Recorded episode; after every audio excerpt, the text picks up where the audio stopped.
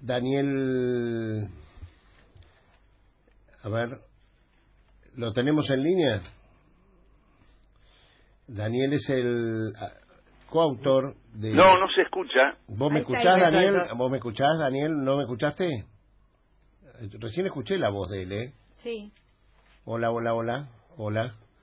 Bueno, vamos a tratar de reparar esto, pero ¿de qué estamos hablando? Yo les voy a contar que el 24 de diciembre... ¿Me escuchás, Daniel? Pero No. ahora no estoy escuchando. Ay, ahora sí, yo te escucho. ¿Vos me escuchás? Él no me escucha, según escucho... Sí, él no ¿Por qué no lo llamamos de vuelta, Lu? ¿Eh? Intentemos llamarlo de vuelta. Él tiene un celular también y un teléfono de línea. Si quieren les paso los dos teléfonos. Bueno, voy a explicar. Daniel Santoro, artista, uno de los creadores de esa Evita que está en la 9 de julio, ¿eh? Eh, que le pudimos volver a, a dar luz. ¿Qué significará para un artista, no? Que te saquen la luz. ¿Qué significará? Cuando el 24 de diciembre del año 2017 habíamos perdido las elecciones el 10 de diciembre, ¿se acuerdan? En esa cosa ahí, Cristina cabeza a cabeza con Bullrich, con Esteban Bullrich en, en la provincia de Buenos Aires. El 24 de diciembre, o sea, 14 días después, me llega como un regalo de Navidad que lo atesoro hasta el día de hoy, una reflexión de Daniel diciéndonos más o menos, palabras más, palabras menos, que si nosotros queríamos hacer purismo revolucionario peronista, nosotros está bien que eh, festejáramos que Massa estuviera en un lado, nosotros en otro, que Moyano estuviera en un lado, nosotros en otro, que Randazo estuviera en un lado, nosotros en otro, y que realmente de esa manera nos íbamos a sentir puramente peronistas revolucionarios. Ahora, si nosotros queríamos representar genuinamente a los sectores más vulnerables de la sociedad, que es la causa por la cual somos peronistas, teníamos que impedir la primera misión, decía Daniel Santoro en aquel eh, eh, en aquella carta que me mandó, si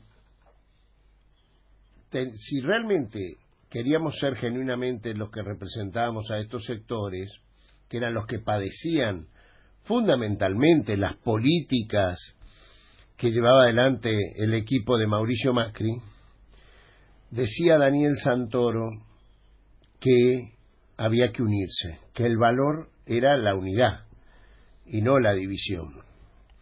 Para mí fue realmente un cachetazo en ese momento cuando lo leo, 24 de diciembre del 2017.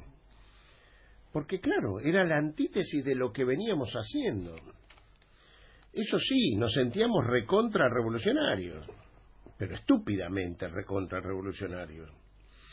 Y desde ahí me di cuenta que me tenía que cambiar la cabeza, que el valor era la unidad, que ese era el motivo por el cual si realmente teníamos que decir fin al neoliberalismo que gobernaba, era que teníamos que juntarnos unos con otros. Por eso quiero reivindicar a ese Daniel Santoro, que espero que ahora pueda comunicarme sobre pretexto de la luz de Vita. Primero que nada, gracias Daniel, ya escucho tu respiración, ya escucho tu respiración. Bueno, no, muchas gracias. No, gracias, gracias, gracias en nombre de la militancia, de lo que es nuestra idea, de la que hemos entregado todo, Daniel, vos, yo, todos, desde que tenemos uso de razón. Es muy lindo los motivos por los cuales Daniel, un día lo vamos a invitar acá, se hace peronista, me cuenta de un curita que era el otro cura Mujica que había, él como siempre armando quilombo por el otro lado, no por él. Pero bueno, buen día, Daniel, un gusto, ¿eh? ¿Qué tal? Buen día, ¿cómo va? Buen día. Buen día. Eh, Llegaron los días del goce peronista. El un poco, bueno, un poco estamos todos esperando un poquito eso, ¿no? Este, llegará. Cuando hay esta. Eh, hay un momento en que la gente reclama peronismo, ¿viste? De alguna manera, ¿no? O sea, sin saberlo, sin decirlo, sin querer reconocerlo, pero lo que se está reclamando es un poquito de peronismo, es decir, aflojar con la codicia, un poquito más de amor, este, tranquilidad, hay tiempo para todo, para hacer dinero, para todo, pero llevarnos todos juntos, ¿no? Que no quede nadie demasiado atrás. Eso es un poco el peronismo. Por eso es tan cristiano también, ¿no? Por eso no, no, no se puede sustraer a esa idea de, de, del cristianismo y, este, y se junta todo lo que vos decías del cura, ¿no? El cura también hacía eso, Daniel de la Sierra. Este, la autoconstrucción de vivienda, ir a y, bueno, todos, ninguno del barrio se pudo sustraer a esa acción, ¿no? Todos empezamos una especie de militancia social a partir que llegó él con esta con esta nueva idea de de que de, poner un poco de amor, ¿viste? Y, y parar con esta tema, porque uno entiende todo el tema de de por qué uno podría ser liberal de la manera en que son algunos, incluso algunos chicos, ¿no? Que, se incorporan. Y ya en, ese momento también había chicos que eran muy liberales. Estaba, ¿te acordás la nueva fuerza de... Sí, de, Chamizo Ondar. Chamizo Ondar, después se fue la fórmula. Pero había muchos chicos ahí también, ¿eh? No muy distintos a estos que seguramente ahora será gente grande que estará también con, con con este gobierno que pasó. Y digamos, ¿y por qué unos van para ese lado y otros van para el otro? ¿no? ¿Por qué unos nos identificamos de esta manera con, con los problemas sociales y otros se identifican con, con, eh, eh, con, el afán de lucro, con la eficiencia, con la meritocracia? Digamos, son dos como dos cosas, dos, eh, un, un parteaguas, ¿no? En la vida este, y, y, que bueno, después finalmente llevan a estas cosas que nos pasaron estos últimos cuatro años. Digo que achicar un poco eso, y dentro del peronismo también sucede, porque hay muchos peronistas que se fueron para aquel lado, ¿no? que se convencieron de alguna manera, más allá de los, de los problemas políticos puntuales, ¿no? de pronto hay un peronismo también ahí adentro en el, en el corazón del neoliberalismo que, que, no sé cómo hacen, ¿viste? Porque viste que hay bacterias que viven incluso a los costados de, en la boca de los volcanes con no sé cuántos miles de grados y sin embargo hay bacterias, ¿viste? Bueno, el peronismo también tiene esa capacidad de prosperar también en los lugares más hostiles. Este, pero bueno, eh, ¿cómo es eh, Daniel ya que te tengo? ¿Cómo es el goce, el peronismo y el goce del ser humano? Que también lo expresan, recomiendo expresamente, un libro que se llama Peronismo entre la severidad y la misericordia, que es Daniel Santoro y Julián Fava. Estas navidades vale la pena regalarse a alguien. ¿eh? yo se lo voy a regalar a mis hijos y a mi mujer, ¿eh? porque vale la pena, pero voy a comprar tres, no es que para que cada uno le quede porque hay que tener una mesita de luz, pues vale la pena consultarlo todos los días, o por lo menos una vez por semana. ¿Eh? Eh, Daniel, ¿cómo es esto que lo tenés tan bien? Que lo explica, yo lo quiero explicar y no me sale como te lo explicás vos, ¿viste? Entonces, ¿cómo es esto? El peronismo, el peronismo es el goce. Sí, bueno, es, o sea, eh, el, el goce es algo muy personal, ¿no? Es algo, o sea, no, no se puede compartir el goce digamos, el goce propio. El goce es como la vida, la vida es la vida de uno, pero hay una comunidad, o sea, hay una comunidad de vida y hay una comunidad de goce. Ahora, el que goce es uno, es como el goce sexual, eh, eh, eh, digamos, no, nadie puede compartirlo en la intimidad, en el, en el inconsciente, digamos, cada uno tiene su goce. Pero lo que hay es un goce, que podríamos decir un goce social, un goce compartido en ese sentido. Y entonces, bueno, claro, el, el goce capitalista, que sería como el, el, el, motor del capitalismo, es porque la gente goza, por eso hay capitalismo. Es decir, uno eh, eh, necesita, por ejemplo, uno necesita un, auto o una vivienda. Bueno, macanudo, hay viviendas sobre eso, hay unos monoblocks y, eh, por ejemplo, la, Unión Soviética hace monoblocks en las afueras de Moscú y entonces los obreros viven en esos monoblocks, son viviendas muy básicas y son cubren la necesidad para vivir, para que cada uno pueda tener una vida, hay una necesidad. Igual que un Lada, que es un automóvil que cubre la necesidad de tener un automóvil. Ahora, eso no tiene nada que ver con el deseo. Y ahí es donde Eva Perón inaugura una nueva forma de la política, que es, eh, Eva Perón no va detrás de la necesidad. La necesidad es un primer aspecto, pero lo que Eva Perón cumple en realidad hacia donde dirige su acción es hacia el deseo, al territorio de los deseos, que ahí están los sueños y ahí está el verdadero goce. Entonces, cuando Eva Perón da un chalecito californiano, que me acuerdo, hay una anécdota que me ha contado incluso Castiñera de Dios en su momento, que eh, venía el arquitecto Francisco Bullrich, cuando estaban haciendo Ciudad Evita, iban a empezar a hacer Ciudad Evita y entonces el, la unidad funcional de Ciudad Evita era un chalecito californiano que ella ya tenía en la cabeza, ¿no? De que, quería ser ese chalecito californiano. Claro, era una vivienda carísima. El, arquitecto Bullrich, que estaba asociado a una empresa alemana, que eh, sueca, perdón, que había terminado de reconstruir todas las ciudades europeas destruidas durante la guerra, estaba buscando nuevos negocios. Y entonces venía con un sistema de, construcción este, premoldeado, rapidísimo, baratísimo, y entonces le dice, mira la, cuenta que hace, le dice el arquitecto a, a Evita, mire señora, con lo que usted gasta con un chalecito californiano de esos que tenía la maqueta sobre el escritorio, de esos que tiene ahí, yo le garantizo que le construyo 60 unidades habitacionales. O sea, la cuenta es impresionante, 60 por uno. Y Evita, ¿qué le contesta? Le contesta, ¿cómo se va a ver eso? Y eso es vivienda obrera. ¿Y usted qué me quiere decir con que es vivienda obrera? Claro, se ve a ver como una, horribles, como ya, digamos, todos esos, esos, esos barrios ya fueron incluso dinamitados en todas las ciudades de, Suecia en especial. Se reconstruyeron con eh, habitaciones que van dirigidas al deseo, no a la necesidad. Y entonces eh, Eva Perón rechaza eso y construye los chalecitos californianos que hoy en día se cotizan muchísimo. La gente le ha agregado los garages porque hay espacios para poner. En el barrio de Saavedra hay muchos de esos. También, claro que sí. Y entonces no pierde. Fíjate la diferencia entre el barrio, eh, el fuerte, lo que se dice Fuerte Apache, que lo hicieron los milicos y que era para cubrir la necesidad de la vivienda. Y la diferencia del deseo, de cubrir el deseo de Eva Perón con, con la construcción de viviendas de la Fundación. Entonces, el deseo es, eh, va a, satisfacer un goce. La necesidad es simplemente eso, no satisface el goce. La necesidad, bueno, te pone a salvo mínimamente. Pero entonces, la, eh, el famoso apotegma, donde hay una necesidad, hay un derecho, habría que sumarle, porque en la acción lo hizo así, hay un derecho a un deseo. O sea, cuando hay una necesidad hay derecho a un deseo y eso es incomparable, eso se, está el emblema eh, fundamental de eso es el pan. O sea, nunca jamás el peronismo pelea por el pan, jamás. O sea, no nació el peronismo para decir queremos pan. Eso lo, lo, puede, lo pudo haber dicho en su momento el PC, lo dijo en su momento la Iglesia, con un poco de mezclado con la culpa también este, siempre es el sacrificio en las revoluciones. En el peronismo, el peronismo si hay algo que nunca pide, por eso siempre está la idea de felicidad cuando viene el peronismo, el peronismo no puede pedir sacrificio. No está la idea de sacrificio en el peronismo, por eso no hay méritos, no hay meritocracia en el peronismo. Todo es lo mismo, el chalecito californiano es para todos, no es para el que se lo merece.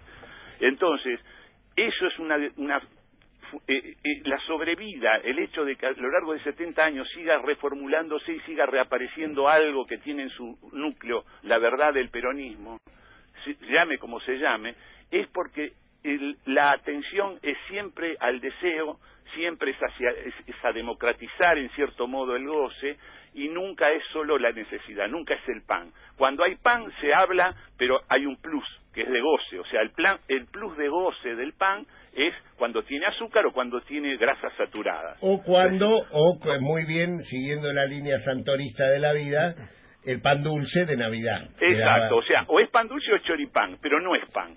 El PAN es, es, de las izquierdas, digamos, es cuando, bueno, paz, pan y trabajo, ¿te acordás? De, que es, cuando estamos en la indigencia. Ahora, cuando hay... En la dictadura se decía paz, pan y trabajo. Claro, exacto, que era ya el mínimo, ¿no? Lo mínimo que se podía pedir, pero estamos muy mal. Pero cuando está la acción del peronismo, nunca se espera pan. Se esperan proteínas de primera calidad y goce.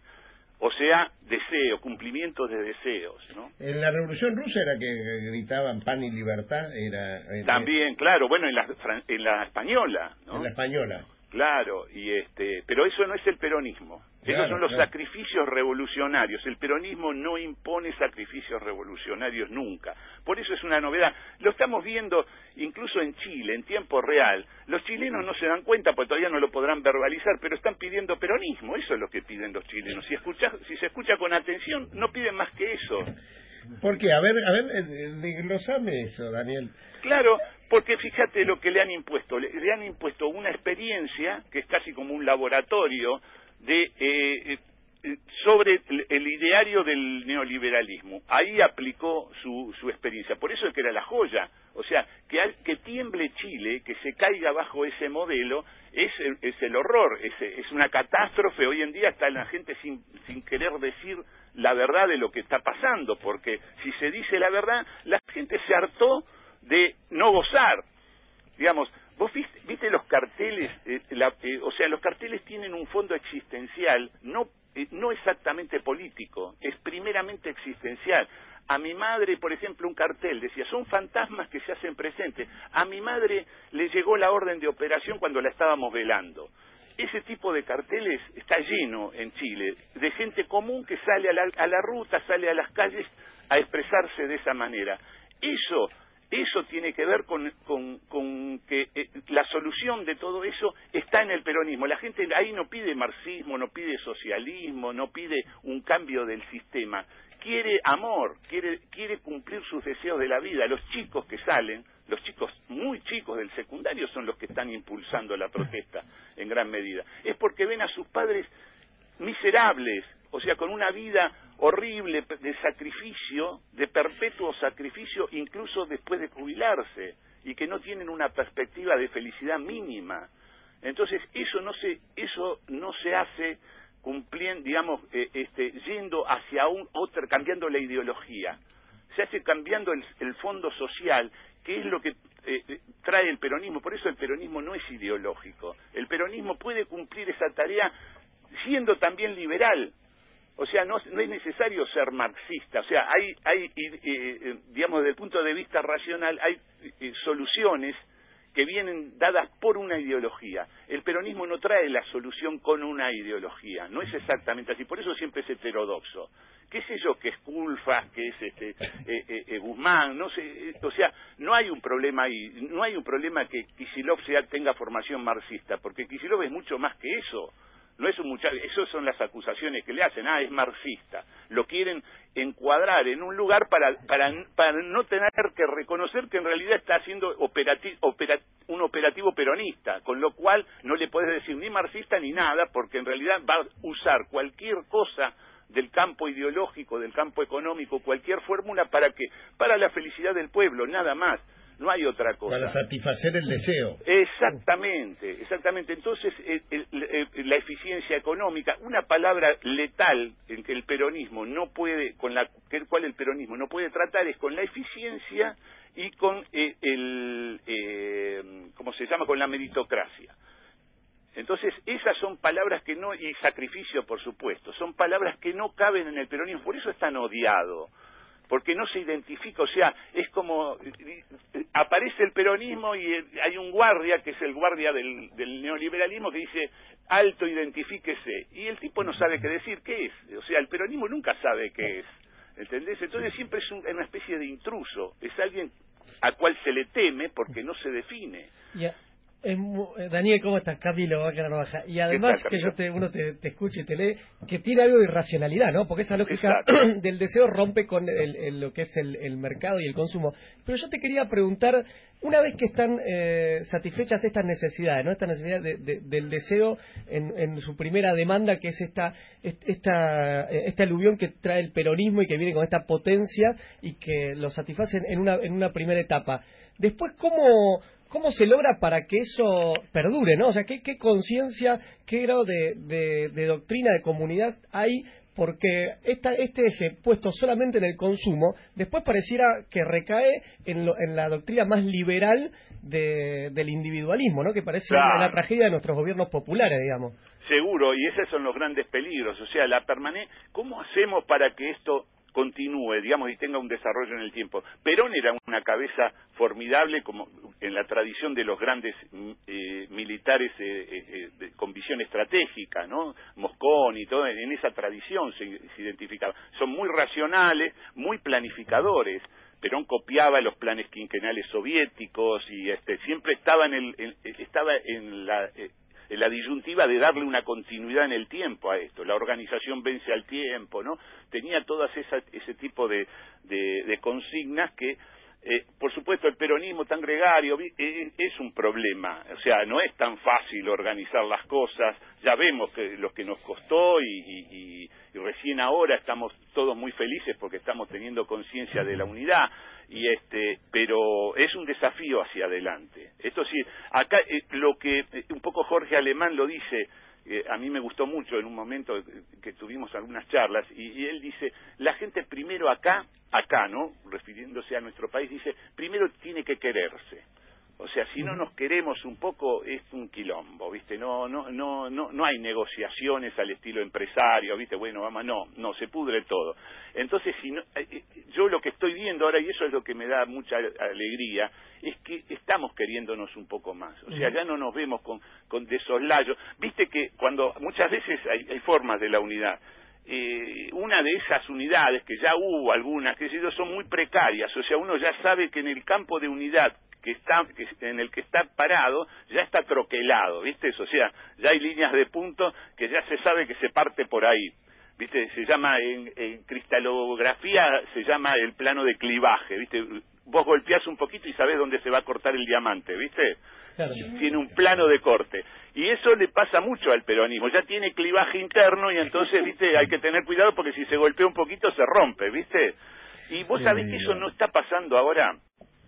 Vos sabés que yo no, no eh, o sea, yo hablo con gente que antes eh, eran, digamos, teníamos una distancia y yo no siento ahora que hay un plano de corte, digamos, que podría, por ahí podría fracturarse. Porque eso tiene que ver con el amor, tiene que ver con quererse, ¿viste? Con dejar de lado, o sea, primero está que, o sea, si nos queremos, vamos a conversarlo. O sea, eso es pues, el secreto de una pareja que se quiere, es eso. ¿Por qué no se van todos, no, no se separan? Porque porque hay porque hay un amor en el medio y entonces uno termina conversando. Y eso me parece que es muy relevante ahora. Creo que todos hemos, sido estamos como perros apaleados viste y este hay un famosísimo poema que el negro Santana lo, lo repite muy bien que es de Ezra Pound se llama el canto 81 no y, y dentro del poema dice depón tu vanidad eres un perro azotado en el granizo depón tu vanidad Eres una urraca hinchada al sol, mitad negra, mitad blanca. No distingues el ala de la cola, depon tu vanidad. Pero, y dice así, mirá qué maravilloso eso, pero haber golpeado con decencia para que algún tonto abriera, eso no es vanidad. ¿Eh? Haber atrapado en el aire una llama, eh, algo así, bueno, no me la acuerdo toda, pero este, eso no es vanidad. Acá el error, mirá lo que, mirá esta frase impresionante. Acá el error está todo en lo no hecho, todo en la timidez que vaciló. Es impresionante eso. o sea, estamos en ese momento, deponemos la, depusimos la vanidad, dejate de hinchar, ¿qué sos? ¿Sos de izquierda? Sos, no sé, sos, somos, somos todos unos pelotudos, unos perros apaleados, ¿viste? Entonces vamos. ¿No? Así es. Y, me haces acordar aquella definición eh, que, que un día Antonio Cafiero nos daba, ¿no? Que era que fundándose en, en, en, el primer discurso de Perón en el 46, que decía, quiero un país con talante de romería y espíritu de fiesta. Ah, ahí está, ¿Eh? bien, claro. El, el peronista triste no es peronista. Y no, no entendió, claro, tiene problemas, un peronista con problemas. Porque somos los custodios de la identidad del pueblo que sea creadora y feliz. Exacto. Palabra de Perón. Claro, claro que sí. Bueno, esa es. Daniel, eh, acá te saluda Juan Manuel. ¿Qué tal, Juanma? Eh, ¿Cómo, ¿Cómo sentís? ¿Estás pasando seguido por el monumento de Evita? ¿Estás, eh, oh, sí. Todas las noches. Ese ultraje... Ahora pasó de noche, claro. pasaba de día, ahora pasó de noche. Ese ultraje, ese ultraje de cuatro años, la verdad que, bueno, se identifica la clave del 55, ¿no? De lo, del cuento de Walsh y de, y de tanta y bueno y de toda la historia que ha tenido e, Evita para las representaciones de Evita para el antiperonismo, ¿no? Claro, vos viste que es un trauma Evita para el antiperonismo, es una mm. cosa increíble. Yo entiendo todo el antiperonismo, entiendo todos los fantasmas que se le agitan cuando aparece el peronismo. O sea, el, el otro día una chica eh, amiga, una galerista, viste, es muy de barrio norte, ¿no? Entonces estudian este, astrología. Y te juro que así te lo cuento literalmente. Este, me, nos encontramos, hablamos, viste, es muy buena mina, viste, sí, y entonces, claro, está un poco con desasosiego por las circunstancias y, y, estaba estudiando astrología con mucho afán. Y entonces me pregunta a mí de qué signo soy. Yo le digo, bueno, soy de Acuario y de Serpiente de Agua en el, en el horóscopo chino. ¿Vos sos de Acuario? Sí, sí. Y, Igual que yo, somos la mejor. Mira, bueno, no, y no solo eso. Yo para para tocarle un poquito, como habíamos ganado, le digo, igual que Cristina. claro, es verdad, serpiente este, también. Y, claro, sí, ella me lo dijo. Y este, y ¿sabes qué me dice? Pero así me dice, no, eso no es verdad. ¿Cómo no es verdad? Le digo, ¿de Acuario? No, no, no, no. Ella, así taxativamente, ¿eh? ella se cambió la fecha en la partida de nacimiento para ser de Acuario.